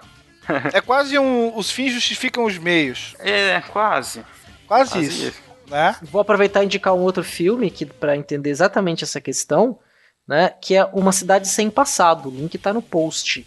Que é justamente uma historiadora alemã é, nos anos 80, se eu não me engano, né, uma jovem menina que quer entender como é que a sua cidade se comportou em relação aos nazistas, né, de como é que eles fizeram a questão do campo de concentração, as perseguições, porque tinha muita gente da resistência que estava na política atualmente. O filme é fantástico, recomendo que vocês assistam. Uma cidade sem passado. E aí, então, assim, os campos de concentração, eles, eles vão surgir antes mesmo da guerra, né? Exatamente. É, então, né? Porque isso é uma coisa que geralmente a, a gente associa com a, uma realidade de guerra, né? Do campo de concentração. Ou seja, as pessoas, em alguma medida, já tinham noção de de algumas transformações que estavam acontecendo e, como o William disse, né, julgavam pela ideia do mal menor. Mas eu acho também importante, Uberaba, que essa tudo que nós estamos falando agora, né, nos últimos minutos aí, é como isso vai reforçar a ideia do revanchismo perante a Primeira Guerra contra forças que haviam derrotado a Alemanha, e isso vai exacerbar ainda mais a ideia do nacionalismo, que é outro ponto que a gente pode diferenciar em relação ao comunismo, a ideologia de esquerda que é internacionalista. Então já temos aí um segundo item no quadro de referências de por que não é de esquerda. A ideia internacionalista é vista como algo negativo. E aí a valorização do que é nacional né, e das tradições locais. E mais de que isso representa uma superioridade perante aos outros. Né? Então, uma ideia também que coloca a questão da igualdade, né, que é importante para a esquerda, também escanteada. Nacionalista e militarista, expansionista, né, no sentido de tentar conquistar a ideia do espaço vital, de montar, de ter à disposição da Alemanha os recursos necessários para que ela se tornasse uma grande nação de novo. Por isso, então, reconquistar ou conquistar terras que pudessem garantir esse espaço para a Alemanha. Né? É, e que não se confunda expansionismo com internacionalismo, por favor. Claro, é bem diferente, bem diferente. É. Um detalhe que é, que é importante, por exemplo, que o Jaca falou antes da gente avançar, é que, por exemplo, antes, em 34, já tinha algumas notícias que circulavam que davam conta de, dos fuzilamentos, trabalho forçado, tortura em campos de concentração. Né? Isso em 1934, pra vocês terem uma ideia, cinco anos antes da guerra estourar campo de concentração que nós colocamos, falamos, a perseguição aos judeus, especialmente, o extermínio dos judeus, que depois no My Camp vai vir a ideia da solução final, né, que é limpar os judeus, escravizar os eslavos, né, que os poloneses, né, do outro lado os russos, tudo, isso, é uma ideia que vem aí antes da guerra, não foi esforço de guerra. Só assim, uma curiosidade histórica, bem anterior a tudo isso, vale lembrar que a palavra escravo, né, tem essa origem dos eslavos, né, slaves, no inglês se eu não me engano, criada pelos vikings até. Não, mas termo. pra gente ver como é essa terminologia de um povo que poderia ser escravizado ou visto como inferior, né, tem uma origem já que remonta a outros tempos. É, imagina, você tem um povo historicamente considerado como inferior, que seria o quê? Mão de obra, talvez? Mão de obra escrava, eslavos, slaves. Pô, tem tudo a ver. Sim, né? Até a construção da palavra ajuda. Ah, aqueles ali, escravos. Uhum. Feitos para serem escravos. Tanto é que quando o Hitler invade a Polônia, ele fecha a escola, né? Ele fala que eslavo não tem que estudar. Pra educação para quê? A gente não vai falar de Segunda Guerra Mundial aqui, é o nazismo, mas só pra vocês terem uma ideia, né? De como é que isso vai ser colocado em prática também, né? E a ideia da raça ariana, a raça pura, que ia ser era superior a todas as outras, ideia que vem lá do século XVIII ganha força no século XIX com seu auge durante o período do nacional-socialismo alemão, austro-alemão, né, do Hitler. Quer dizer, então isso tudo estava circulando. A ideia de que, cientificamente, colocava-se que existia diferença entre as raças, que havia superioridade de uma raça sobre a outra. E todos faziam isso, de certa forma, mas essa ideia na Alemanha, então, nesse período, vai ganhar ainda mais força. Como é que pode essa grande raça, essa grande civilização estar quebrada? Nós temos que ser grandes, nós temos que ser hegemônicos na Europa, nós temos que nos expandir, temos que ser um grande império. Esse império tem que durar mil anos. Tá de joelhos, né? Sim. Como é que você explica isso, né? Até então você era a locomotiva europeia, que, vamos falar assim, de uma hora para outra está completamente no buraco, quebrada de joelhos, e aí você tem novamente aquele sentimento de revanchismo, de dar o troco. Você tem a faca, o queijo na mão, né? ou você tem o explosivo, a espoleta e o estopim. Basta alguém acender para o negócio pegar fogo. Interessante que essas notícias sobre campos de concentração não ficaram restritas só à Alemanha. Então você vai ter. Nos Estados Unidos também os jornais traziam algumas informações em relação a isso, do que vinha ocorrendo. Então, o que normalmente nós associamos, né, a campos de concentração somente ao período da guerra, não, isso é anterior, isso já funcionava, talvez não daquela forma industrial, vamos dizer assim, mas já funcionava. Você já tinha uma perseguição aos indesejados, aos inimigos do Estado, e aí a gente coloca gays, judeus, você coloca deficientes. Verdade. Todo aquele que está contra mim, né, sofre as consequências, sendo segregado. Deve, contra a nação, deve ser exterminado. Contra a comunidade nacional. Né? É interessante que essas ideias não foram só exclusivas, é só um parêntese. Não foram só exclusivas da alemãs, né? Na África do Sul, na mesma década de 30, um partido, não tinha esse nome, mas a ideologia era muito parecida com um partido nazista, que começou a criar as color bars, né? Começou a criar o apartheid nos anos 30 na África do Sul, que vai durar até 94. Mas é da mesma época, né? Que se separa, segrega a população negra dos boeres dessa população e essas ideias estavam circulando, né? De, e só que na Alemanha a gente vai ter esse grito, o cinema ajudou muito depois a consagrar essa ideia. E aí nesse ponto eu acho que a questão do nazismo, porque são tantos conceitos que para a gente entender o nazismo são mobilizados, e aí geram essas várias confusões assim, né? Então, é, nacionalismo, é, socialismo, autoritarismo, totalitarismo, né? São tantos conceitos que aí geram essas, essa confusão, porque quando a gente pinça, estou falando isso porque às vezes a gente, quando a gente vê que determinadas características eram semelhantes em outros lugares, né? Não significa que eram movimentos nazistas ou qualquer coisa do tipo, né? Que o nazismo ele tem que ter algumas características para a gente poder classificá-lo assim. Né? E uma delas é a tendência ao totalitarismo. É, porque no mundo em crise dos anos 30, né, a busca por soluções aconteceu efetivamente evidentemente, cada país de uma forma, com algumas aproximações de movimentos mais ou menos autoritários, né? Então existiam semelhanças, muitas diferenças, todas elas têm que ser levadas em consideração. Então você vai falar dos caminhos que foram apresentados aqui no Brasil, no governo Vargas, depois o que aconteceu, você acabou de falar na África do Sul, na Alemanha, na Itália, Espanha, Espanha, Espanha Portugal, Portugal, Portugal África, Oriente Médio. E isso está tendo reverberações no mundo inteiro e as soluções aparecem com algumas Se eu não me engano, é o né? que o Hobsbawm fala de o abalo da democracia representativa. Exatamente, é isso Especialmente aí. ali após a quebra da Bolsa. Que aí você tem uma série de movimentos de cunho totalitário, quase com, como um efeito cascata, né? As democracias liberais cedem espaço a esses governos, até de inspiração fascista, vamos dizer assim, de uma forma muito rápida. Inclusive aqui no nosso Brasil. É, porque assim, dentro daquele cenário que a gente falou, da segunda revolução industrial, do personagem dos trabalhadores como centro da vida política, aqui na América Latina isso representando o surgimento da massa na vida política, a crise do liberalismo, e vai aparecer então o Estado como uma saída para essa crise e em diversos graus, como eu mencionei, você vai ter o próprio New Deal, como você vai ter o fascismo, o nazismo, né? E a ideia de que o Estado pode planificar a economia, de produzir desenvolvimento, o próprio keynesianismo, que é até mesmo posterior à teoria geral do Keynes, é, posterior ao New Deal, ela também está tentando encontrar essas respostas, né? Até o capitalismo de Estado soviético, não é, Marcos? Nesse ponto. Exato. É, então, assim, o Estado aparece como uma forma de superar essa crise. Para uns lados vai debandar para um ultranacionalismo, para um totalitarismo, ao, ao ponto do Estado se sobrepor à sociedade, né? Que é a ideia do totalitarismo.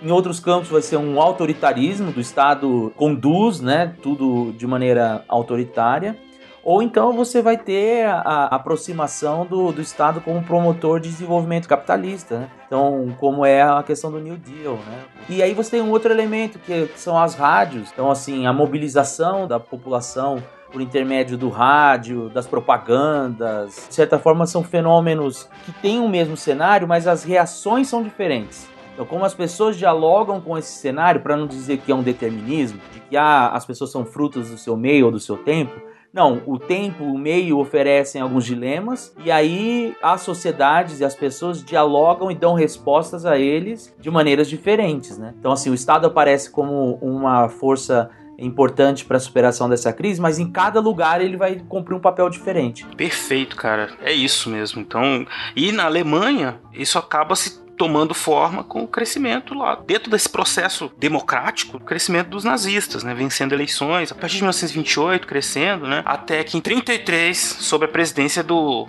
Hindenburg, ele estava numa sinuca de bico. Ele acreditava que, cedendo às pressões e chamando Hitler para ser o seu chanceler, ele poderia controlar essa voz, essa voz forte que agora aparece e que ele pudesse também dar um baile nos movimentos comunistas.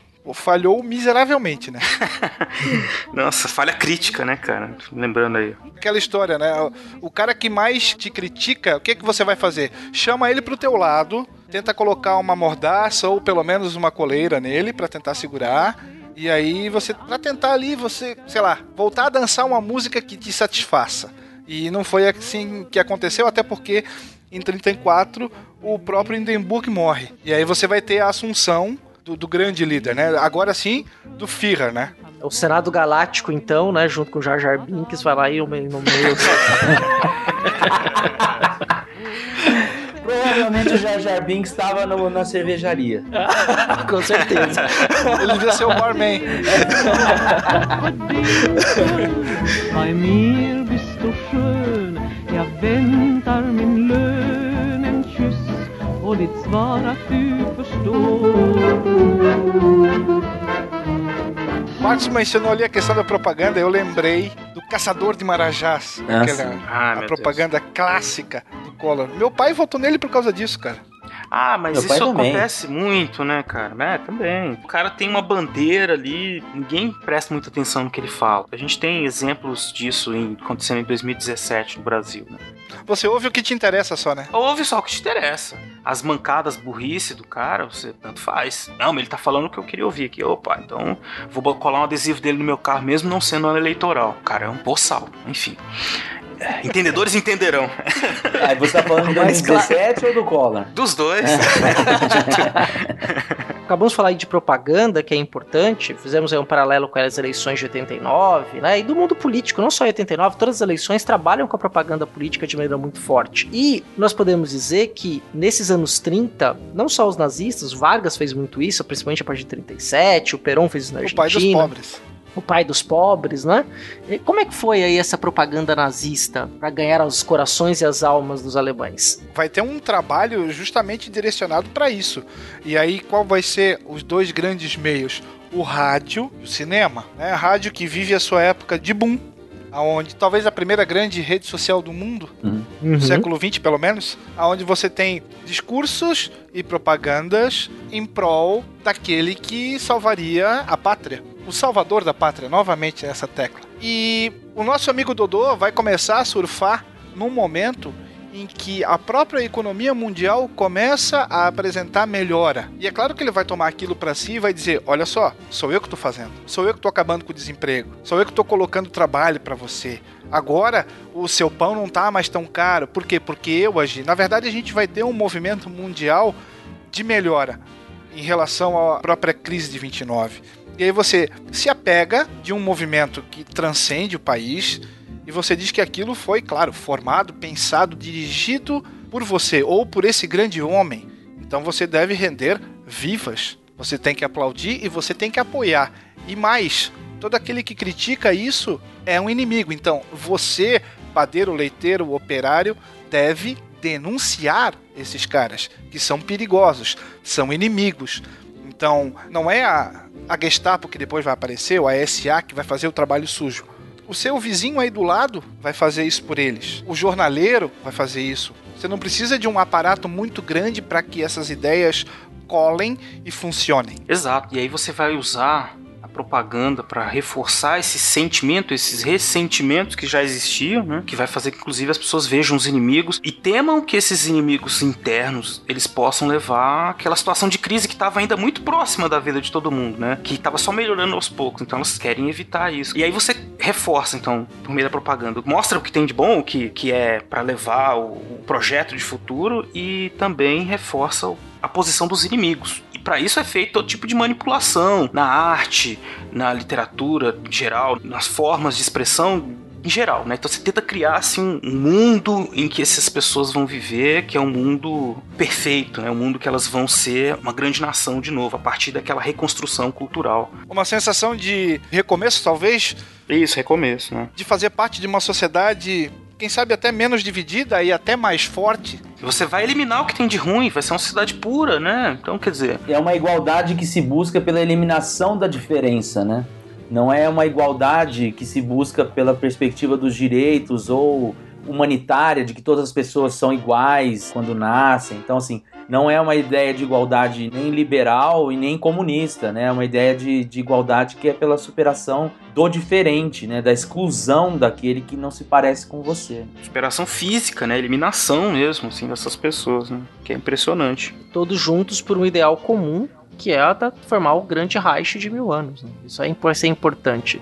E é importante dizer, tudo isso que a gente está dizendo, fazendo a ligação que eu disse lá no início sobre a história dos conceitos, quando a gente fala do nazismo, e aí o Marcos também tocou nesse ponto muito bem, mas para fazer uma síntese que é importante nesse momento, o nazismo ele é um fenômeno típico da Alemanha do período dos anos 30 até 45. Né? Esse nazismo que a gente vai conhecer, ele vai estar. Tá, esse conceito do nazismo serve para explicar esta Alemanha dos anos 30 e 40. É bom que fique claro. Pode ter paralelos, a gente pode ver alguns paralelos análogos, similares, mas não idêntico. O conceito nazismo, do nacional-socialismo austro-alemão, explica este período histórico em específico. É, você pode até usar o fascismo para tentar entender outros lugares do mundo, mas o nazismo não. Né? O nazismo ele é, ele é tipicamente desse contexto que você colocou. Eu não sei, vocês falaram de filmes aí, filmes bem cabeças, assim, vocês são professores muito bem. É, é. selecionam as coisas que assistem. Eu vou dar um exemplo aqui, uma dica de, de série, na verdade, chama The Man the High Castle. Não sei se vocês já, já ouviram Opa, falar. Philip K. Dick, baseado no livro, né? E aí a série é muito interessante porque é uma realidade paralela onde o eixo. O eixo vence, né? Vence, né? E aí a relação com os, os japoneses. Estados Unidos são divididos, né? Entre japoneses e alemães. Né? Isso, né? os Estados Unidos é dividido ao meio entre japoneses e alemães, né? Então, fazendo uma analogia com o que foi a própria Alemanha, né? A divisão entre o lado comunista e o lado capitalista mas a ideia de que os japoneses são uma raça inferior ainda presente, né? Então de que aquilo era algo que incomodava muito o lado alemão. A gente dividia o mundo com uma raça inferior. Já que a gente estava falando dessa questão da igualdade, da raça e tudo mais, me lembrou essa série que eu acho bem, bem bacana. Se eu não me engano é da Amazon, né? Isso, é da Amazon. O livro é legal. Já saiu, se eu não me engano, a segunda temporada? Tá para sair alguma coisa não, assim? Não, já a segunda já foi ano passado, agora Já foi? Estou na expectativa da terceira. Pra quem não tem o Amazon, tem que ir no Torresmo, é isso, né? É. No açougue ali? No açougue da esquina? Exato. Então, olha, o preço do Amazon comparado com o Netflix tá carne de segunda, viu? Tá boa. 7 reais por mês. Tá boa, tá bom. Ah, não, só tá acessível, então. Muito. É, só que não dá pra assistir na, na, minha TV, pelo menos eu não consigo assistir. Só ligando o computador na TV, mas é tranquilo também, né? Deve dar pra transmitir por um, um Chromecast da vida, alguma coisa assim. Dá, dá sim, isso dá. Pô, filme de nazista tem muito, tem até zumbi nazista, né, cara? Então, ah, é? dá pra gente... Verdade, na lua, tem, não é uma coisa assim? Tem zumbis na lua, zumbis na neve, tem um que eu, eu, não, eu não vi, não, não vou indicar então no ouvinte, mas eu lembro que tinha uns filmes de zumbis nazistas, sempre tem. Zumbis tubarões, nazistas de Marte, sempre tem essas coisas, cara. Tem o que é um filme recente baseado no livro homônimo, que é bem interessante, chamado Ele Está de Volta. É um livro do Timur Vermes, um escritor alemão, que basicamente tanto o filme quanto o livro iniciam com o nosso amigo Dodô Hitler aparecendo numa praça. Ele viaja no tempo, mas esse não é o mote da, da questão. Ele simplesmente aparece ali e procura entender o mundo de hoje. O filme se passa, se não me engano, em 2014, eu acho. Acho que é 2014. E ele procura entender o mundo de hoje com aquela mentalidade lá dos anos 40. E aí o, o, desenrolar é bem interessante. Sim, nós recomendamos esse filme também no nosso episódio de fascismo e fizemos alguns comentários lá. Deixamos aí o, o link para vocês depois ouvirem também esse episódio. É, escuta também o Meia Entrada Cast com o que o Beraba participou, um episódio sobre fascismo que eles também comentam esse filme. Isso, isso. É um filme importante que você dá muitas risadas nervosas, assim, que é uma situação que não deveria ser engraçada, mas até, até é, infelizmente. Eu, eu, eu não assisti ainda, acredita? Não viu ainda? Tá perdendo. Eu, eu me, é pareceu, bom, me, me, parece, me pareceu, assim, uma proposta de um, um Borá levado a sério, sabe? Isso, mais ou menos isso. Ah, mas é uma comédia muito mais inteligente do que o Borá, assim. Não, é, sim, é... mas é porque o Borá tem aquela a questão dele se passa por um jornalista, tal, não sei o quê, e as pessoas, à medida que vão pegando pegando intimidade com ele, vão revelando o seu lado mais reacionário, né? Sim, sim. Não, nesse filme não tem ninguém correndo pelado pelos corredores, não, pode ver. ah, então eu não vou assistir,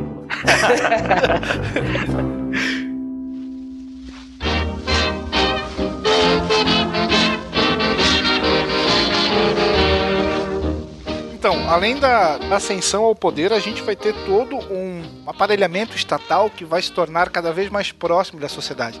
Então a gente vai ter a juventude hitlerista ou hitleriana, como queiram, para tocar o coração dos jovens. Nós vamos ter uma sociedade de senhoras. Nós vamos ter a ideia, novamente, de cultura sendo reforçada. Nós vamos ter a substituição dos diversos sindicatos por um, uma única voz que era a oficial desse governo que te faz tão bem, que está tirando o país do atoleiro. Isso também ajuda a explicar um pouquinho o movimento de expansão e da forma como a própria sociedade alemã vai, não sendo conivente, mas pelo menos vai aceitando tudo aquilo. Então você começa uma doutrinação desde cedo, lá nos bancos escolares, você começa uma formatação e que é claro que vai cada vez mais sofrer uma, vamos dizer assim, uma evolução. Você vai galgando os degraus dessas instituições até você praticamente ser um combatente perfeito. Não aquele que pega em armas, mas aquele que defende o seu país na sua casa, no seu bairro, aquele que novamente denuncia, o, entre aspas, o inimigo do Estado. Então, você manipula e você se arma, esse arma, entre aspas, de formas bem eficientes para que o seu governo não vire o alvo e o alvo seja justamente o outro nesse aparelhamento do Estado também, a gente não pode esquecer do Poder Judiciário, né? O Poder Judiciário vai junto, em nenhum momento faz oposição às medidas do governo, né? Do Poder Legislativo e do Poder Executivo com os nazistas no poder. E da própria igreja também, né? Sim, exato. A igreja que tinha como grande inimigo, novamente, o perigo vermelho que vinha do leste. E esse grande elemento né, de sedução, assim, do combate ao inimigo vermelho, é o que de certa forma faz entender também como tudo isso foi permitido acontecer, né, no cenário internacional, diante de todas as sanções, né, que a Alemanha teoricamente tinha. Né, e como os outros países, de certa maneira, entenderam que a Alemanha poderia ser algo que evitasse um, uma onda soviética pela Europa. Né? O grande escudo, né? Uhum. Europeu. Uhum. Sim. A Alemanha era o grande anteparo contra as influências nefastas daquelas ideias que bagunçaram o então Império Russo, que agora não existe mais. Sim, exato. E por outro lado, os comunistas olhavam para os nazistas e diziam que ia ser mais fácil combatê-los do que os liberais, né? Porque eles iam afundar a Alemanha e ia ser mais fácil depois então de ter a revolução socialista na Alemanha. Então, no final das contas, os dois lados foram um pouco coniventes com a ascensão nazista no poder. Sim. Uhum. E o nazismo novamente vai se utilizar de ideias e de estratégias, tanto da esquerda quanto da direita, novamente se apresentando como a terceira via. Então eu vou malhar o liberalismo, mas vou dizer que a luta do proletariado não tem também valor. Eu vou na mão do palhaço. Eu vou jogando ali da forma como eu. na mão do palhaço. Na mão do palhaço. Na mão do It, só se for, né?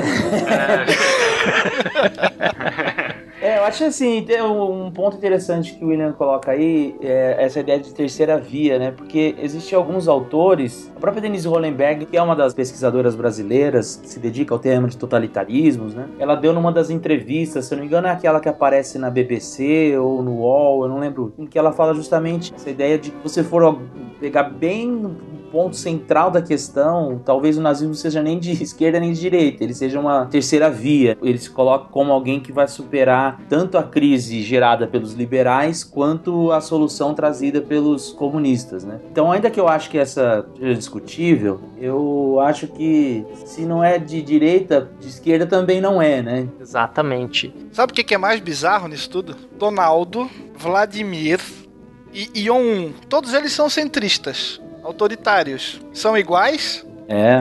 Né? É. Fica assim, são todos iguais ou são completamente diferentes?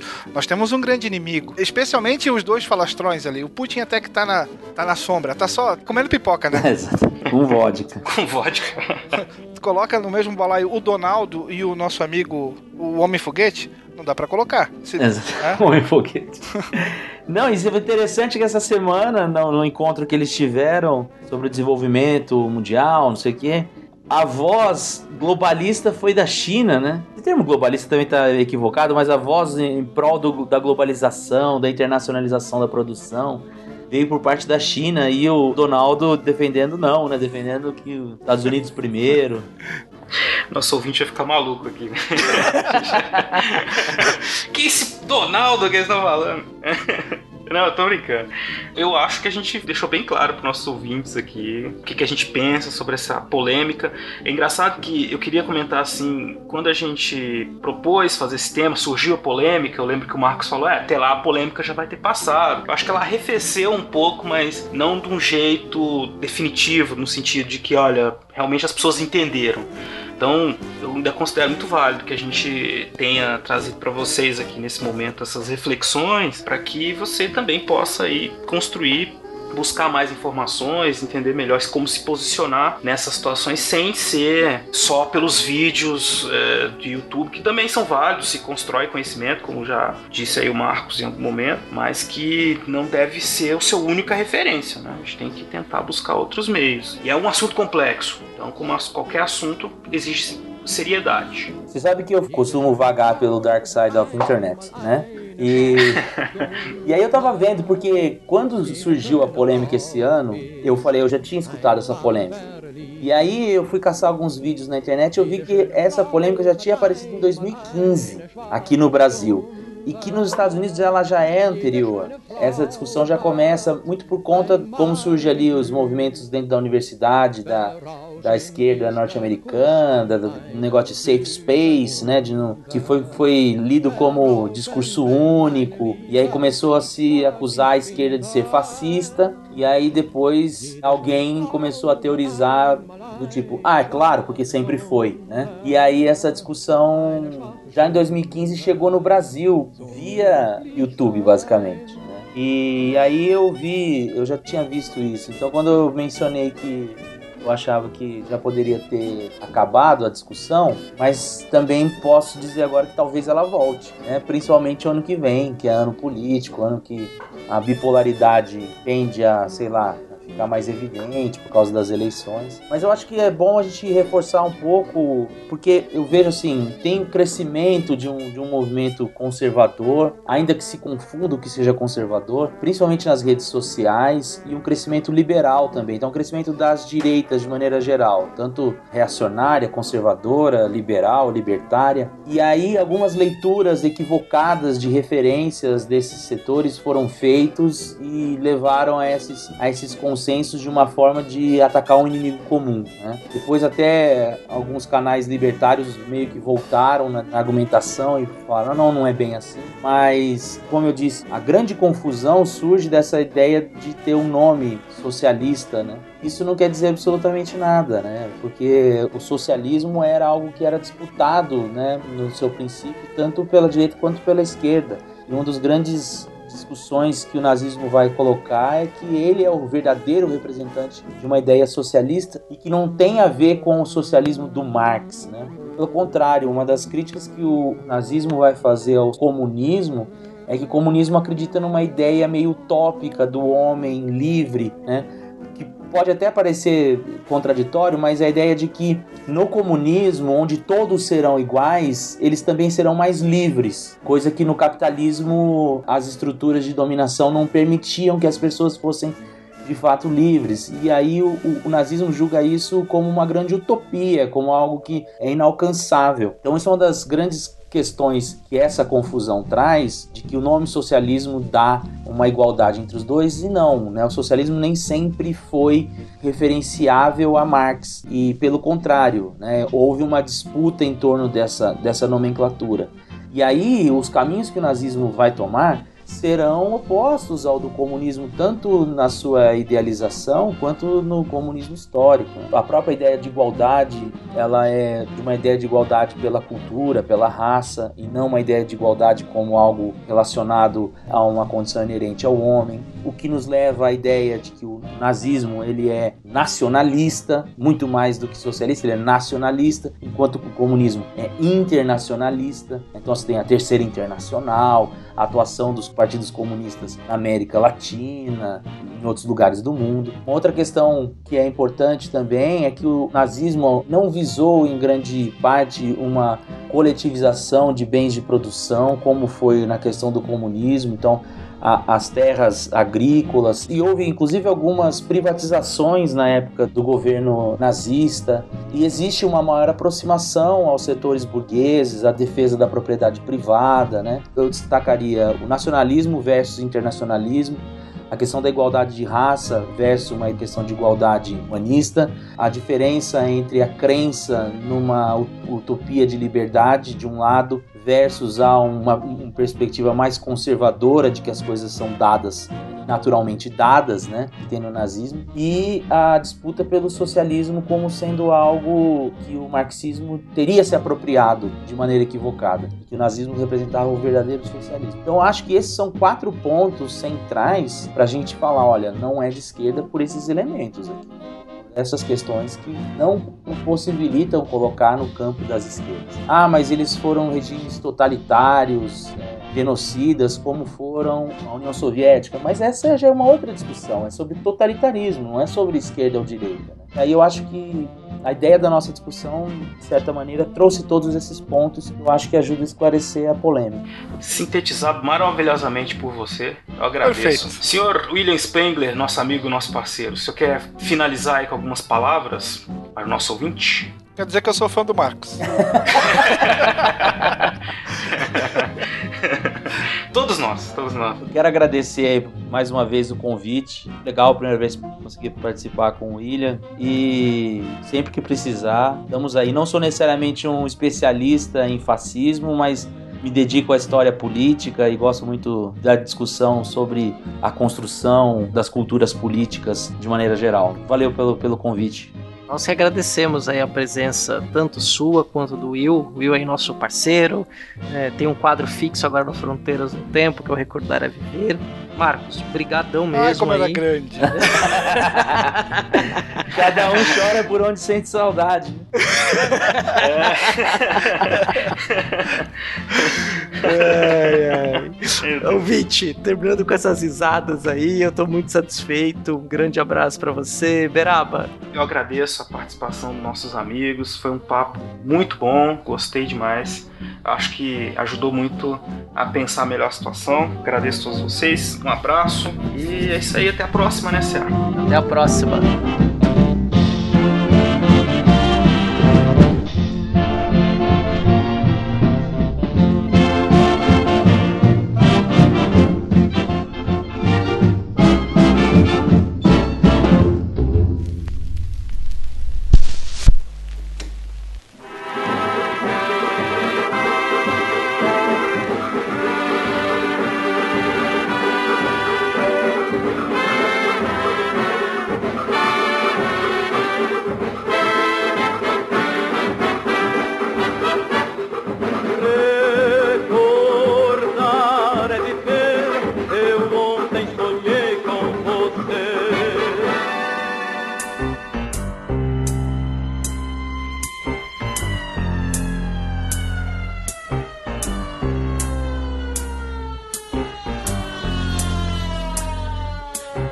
Salve, salve, gente amiga! Em uma época em que não é incomum ver pessoas clamando pela volta de um regime ditatorial e até mesmo por uma nova intervenção militar no país, vale a pena discutir de forma rápida sobre alguns dos mitos acerca da ditadura civil-militar em que muita gente acredita. Comecemos por um clássico que figura em todas as listas de mensagens instantâneas e nas listas de e-mail abre aspas, a ditadura no Brasil foi branda, fecha aspas. Pois bem, em 2009, um jornal paulista de grande circulação nacional referiu-se aos quatro primeiros anos do regime ditatorial civil-militar como uma, abre aspas, dita branda, ou seja, uma ditadura não muito convicta da sua dureza. Ter-se-ia no máximo uma ditadura envergonhada, quase que exercida a contragosto por um presidente general que queria apenas sanear o ambiente político e entregar o poder a um civil eleito o quanto antes. É inegável que a fase pré-AI-5 ainda não era marcada pela censura e pelo terror de Estado sistemático contra os opositores armados ou não. Mas isso significa diminuir o caráter autoritário deste regime e transformá-lo quase num mundo mágico de Oz? O primeiro governo do regime civil-militar foi extremamente autoritário, com a cassação de mandatos, aposentadorias compulsórias no funcionalismo público, em especial nas universidades, e com a repressão e desmantelamento dos movimentos sociais, enquanto mantinha certa liberdade para os setores intelectuais e da cultura. O professor Marcos Napolitano aponta dois objetivos básicos com o autoritarismo implantado em 1964: destruir a elite intelectual reformista e cortar os laços dessa elite com os movimentos sociais, especialmente o movimento operário e o camponês. Se a classe média foi parcialmente poupada até o AI-5, o mesmo não se refere às classes populares, que já no período de 1964 até 1968 foram duramente reprimidas pelo aparato estatal. Para além da violência do Estado, o autor atribui ao presidente Castelo Branco o papel de construtor institucional do regime, vez que no seu governo foram editados quatro atos institucionais, a lei de imprensa e a nova Constituição. Ah, mas a ditadura brasileira teria sido menos violenta do que a ditadura chilena ou a ditadura argentina, por exemplo. De fato, a ditadura nesses países também foi sanguinária, mas repare bem, também foi. Afinal, direitos fundamentais do ser humano eram constantemente violados por aqui. Torturas, assassinatos de presos políticos e até de crianças, como a gente pôde ouvir no cast anterior, eram comuns nos porões do regime. Esses crimes contra a humanidade hoje já são admitidos até mesmo pelos militares e, mesmo assim, ainda há pessoas que pensam numa suavidade ditatorial brasileira. Outra ideia que se difunde é que não havia corrupção no Brasil na época da ditadura. Uma característica básica da democracia é a participação da sociedade civil organizada no controle dos gastos, denunciando a corrupção. Em um regime de exceção, bem, as coisas não funcionavam exatamente assim. Não havia conselhos fiscalizatórios e depois da dissolução do Congresso Nacional, as contas públicas não eram sequer analisadas, quanto mais discutidas. Além disso, foram investidos bilhões e bilhões em obras faraônicas como Itaipu, Transamazônica e Ferrovia do Aço, sem nenhum controle de gastos. Esse clima tenso de gastos estratosféricos levou o ministro Armando Falcão, um dos pilares da ditadura, a declarar que o problema mais grave no Brasil não é a subversão, é a corrupção, muito mais difícil de se caracterizar, punir e erradicar. Muito pouco se falava em corrupção, mas não significa que ela não estava lá. Experimente fazer uma pesquisa no oráculo de Delfos atual, nosso Google, sobre o caso Alice, o caso Book, Banco União Comercial, o caso Web Rio Sul, o caso Luftala, o caso Cos Café, e aí você vai ver que sim, existia muito bem documentado hoje em dia casos de corrupção também durante o regime ditatorial.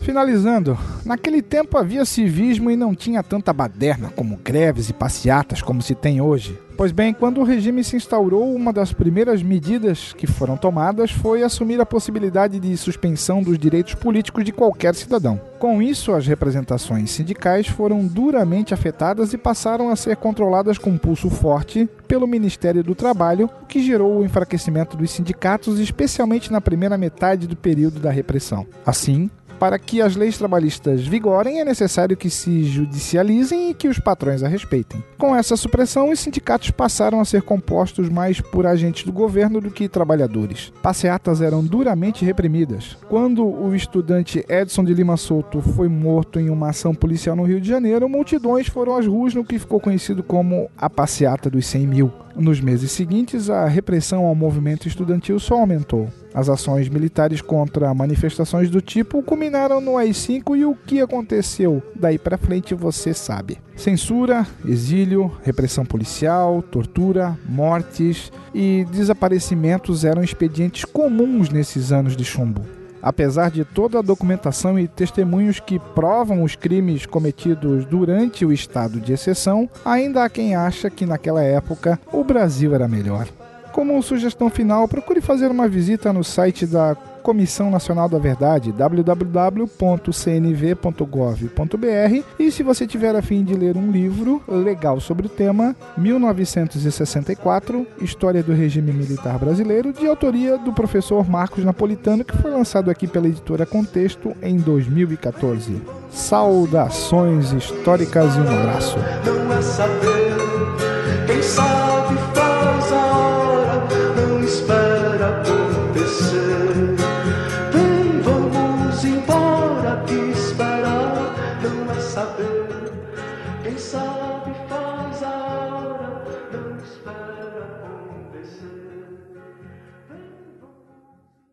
Mas antes, né, o Will até mencionou aí a, o golpe da cervejaria. Eu acho que é bom a gente tocar nesse ponto pro nosso ouvinte saber do que a gente tá falando. Pode mandar brasa, William. Eu que levo? É, pois Manda, é. manda bala, manda Fa- bala. Fala do golpe aí. Quem manja de cerveja aqui é você, afinal. É verdade. Pô, eu não bebo álcool, cara. Ah, então. Só Sério? seria eu, mas. cerveja, cerveja sem álcool, então. Não tem problema.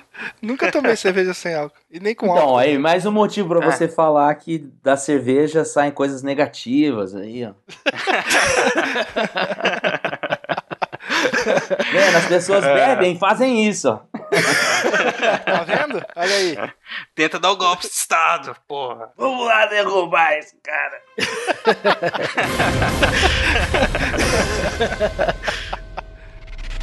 Este programa foi editado por Talkencast, edições e produções de podcast.